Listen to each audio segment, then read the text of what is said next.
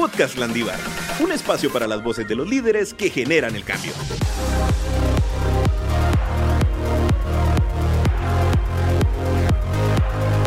Bienvenidos y bienvenidas al séptimo episodio de Podcast Landívar. En este episodio estaremos conversando sobre la experiencia de los intercambios en Landívar. Y para ponerlos un poquito en contexto, la carrera de Administración de Hoteles y Restaurantes y en general varias carreras, tanto de la Facultad de Ciencias Económicas como de otras facultades, ofrece la oportunidad de hacer un intercambio en el Disney College Program. Cabe recalcar que estos intercambios representan una oportunidad de enriquecer la formación profesional y poner en práctica conocimientos aprendidos en todos los contextos. El día de hoy tenemos a Stephanie, la cual nos va a compartir un poco su experiencia en el Disney College Program. Bienvenida.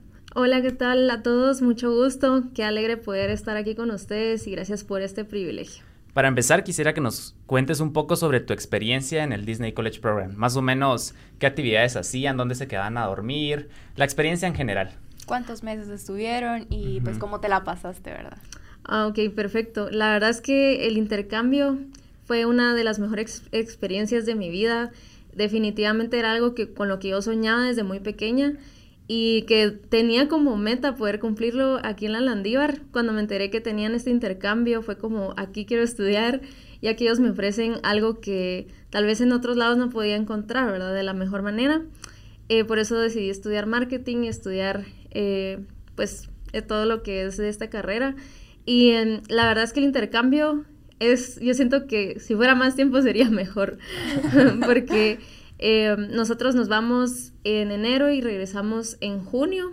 Eh, ahí en, Disney pues nos ofrecen este complejo de apartamentos que son súper equipados, bien bonitos. Eh, cada quien pues se acopla al, al que mejor pues le parezca, ¿verdad? Y al que pueda pagar, porque cada uno tiene eh, un precio diferente a la semana, entonces al final pues uno decide en cuál quedarse. Ahorita están construyendo uno aún más grande y, así, entonces Disney sí está como en ese constante innovación y todo eso.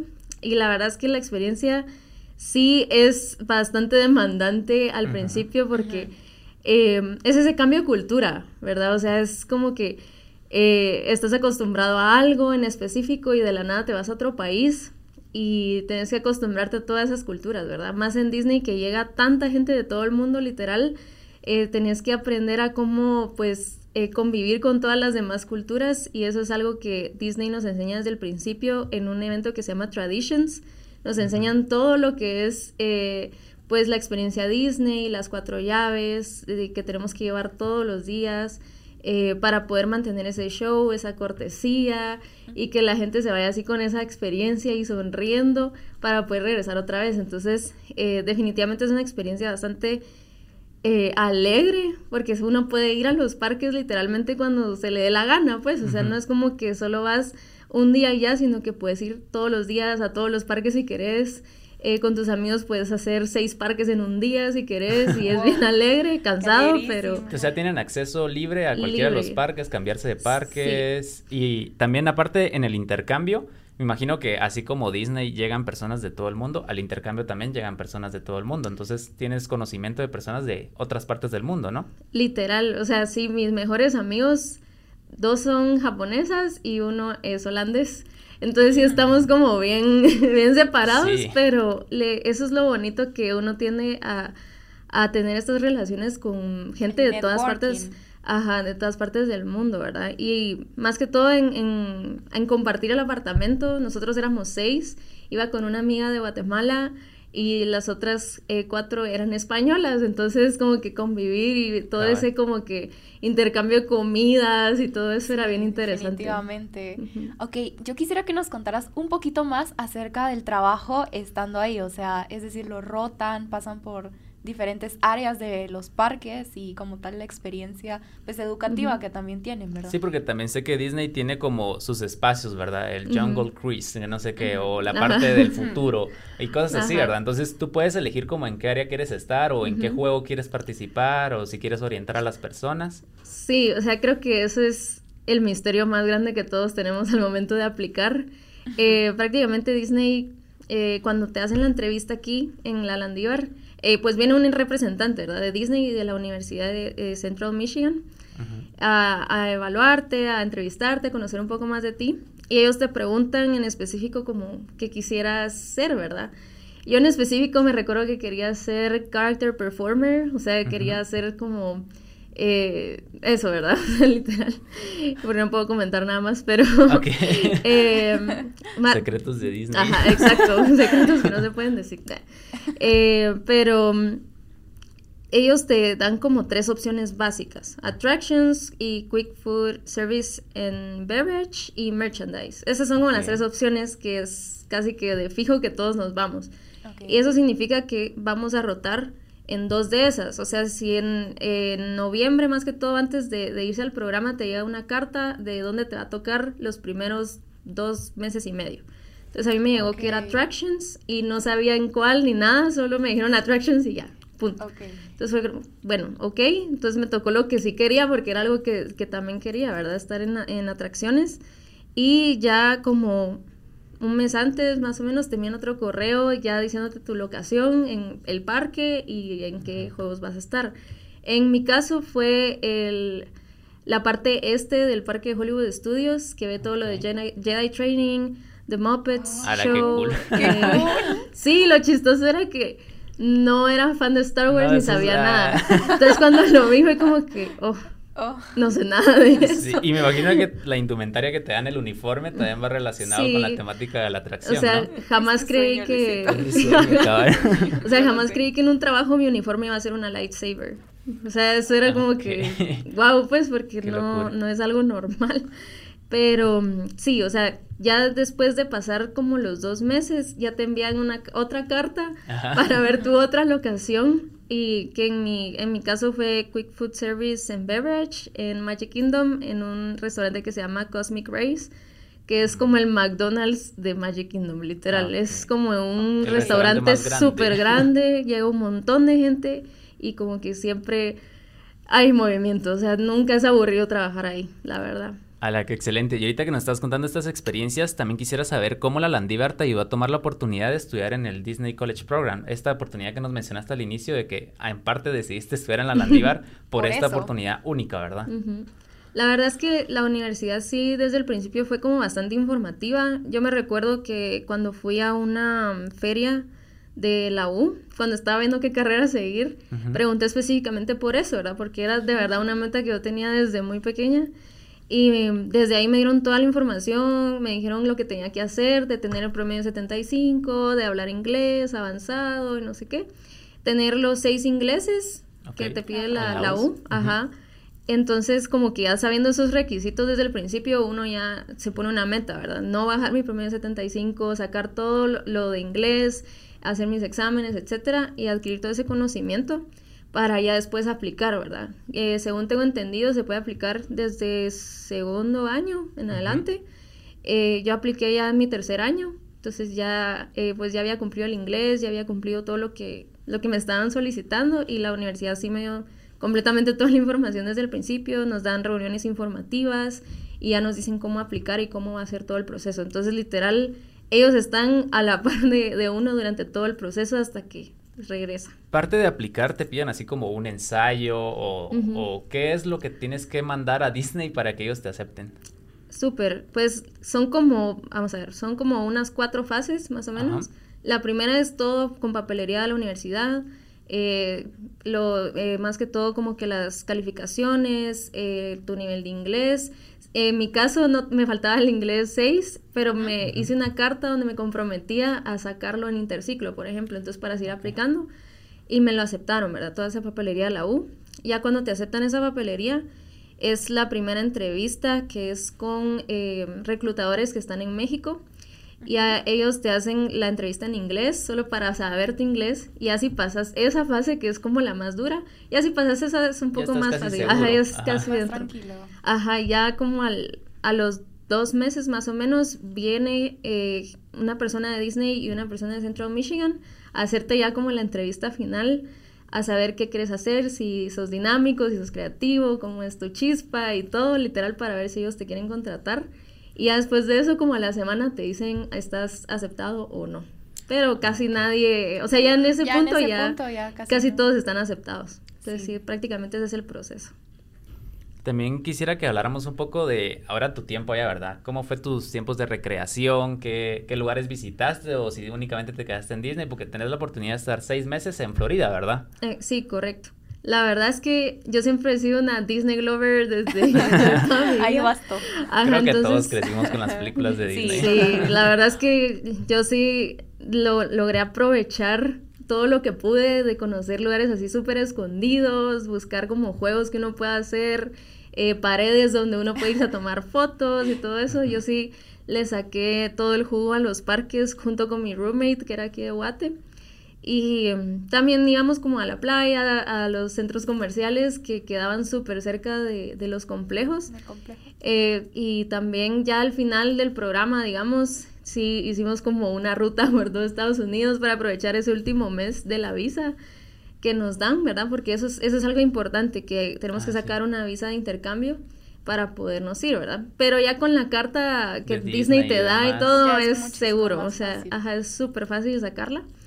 Y sí, prácticamente mi recreación fue eso, estar en los parques todos los días, al salir del trabajo, antes de entrar, literal. Y eh, algo que sí también es que te dan dos días de descanso Normalmente sí son dos días, ajá, en la semana. ¿Tú eliges o...? No, ahí te, o sea, todos los domingos en la noche suben ya tu, tu horario de, no de esa semana, sino de la siguiente. ¿Verdad? Una semana antes para que tú puedas... O sea, no siempre vas a tener descanso sábado y domingo o miércoles y sábado. Normalmente sí, cada, o sea, los domingos ya sabes qué vas a hacer dentro de dos semanas, por ejemplo, porque ya tenés tu horario.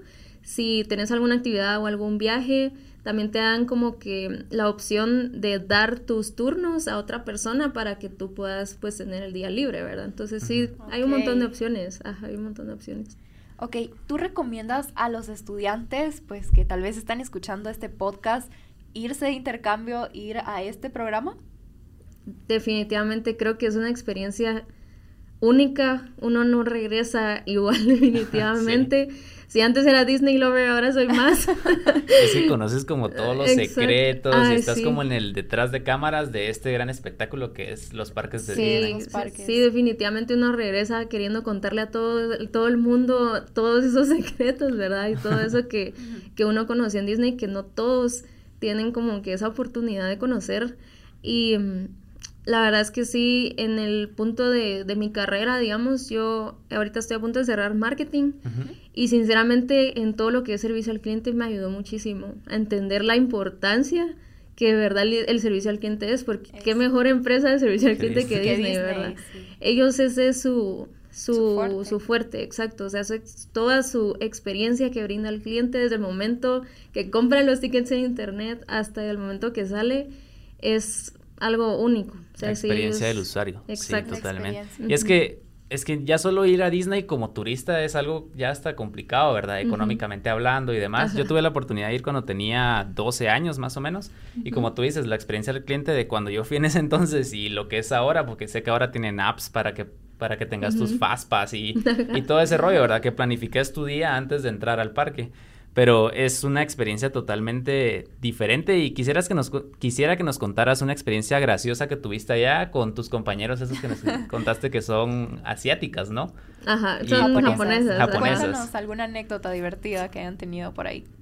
Ay, la verdad es que allá hemos tenido, o sea, uno sí pasa de todo, ¿verdad? Eh, más que...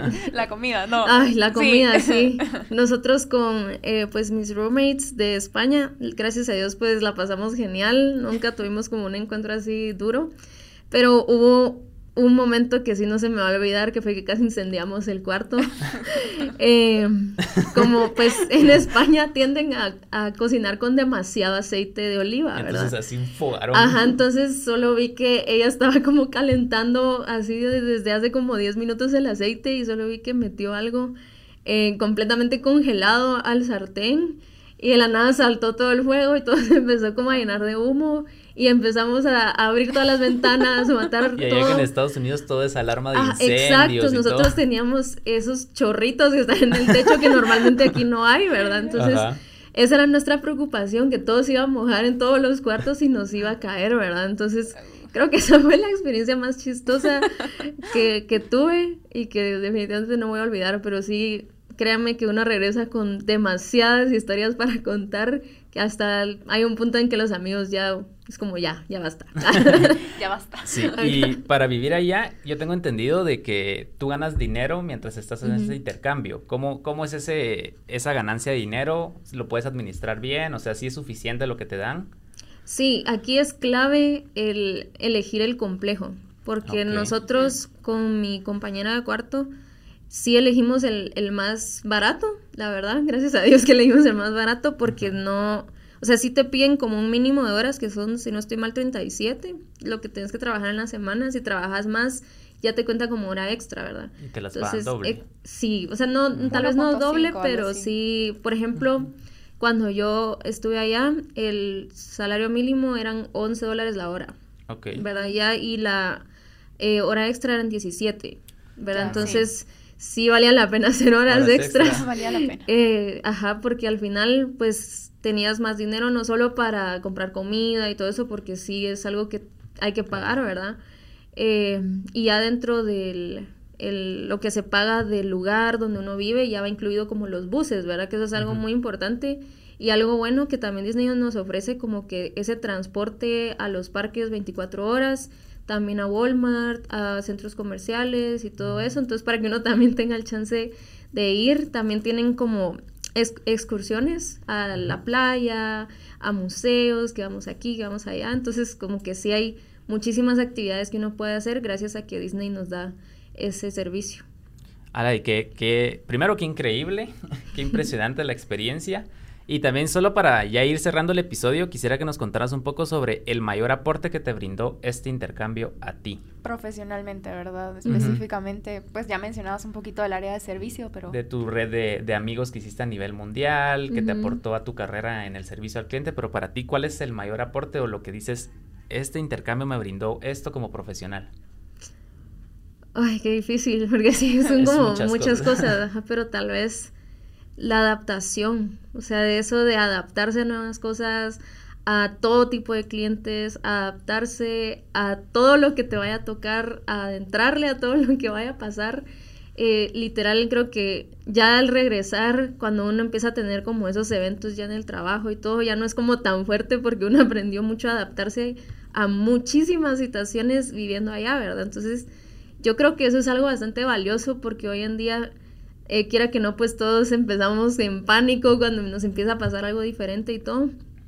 Y definitivamente esa adaptación a todo tipo de cliente, al cliente bueno, al cliente malo, ¿verdad? Porque haya, uff, o sea, así como hay muy lindos que te llegan a regalar cosas solo porque les atendiste bien, así hay como otros que no se pueden ni mencionar, ¿verdad?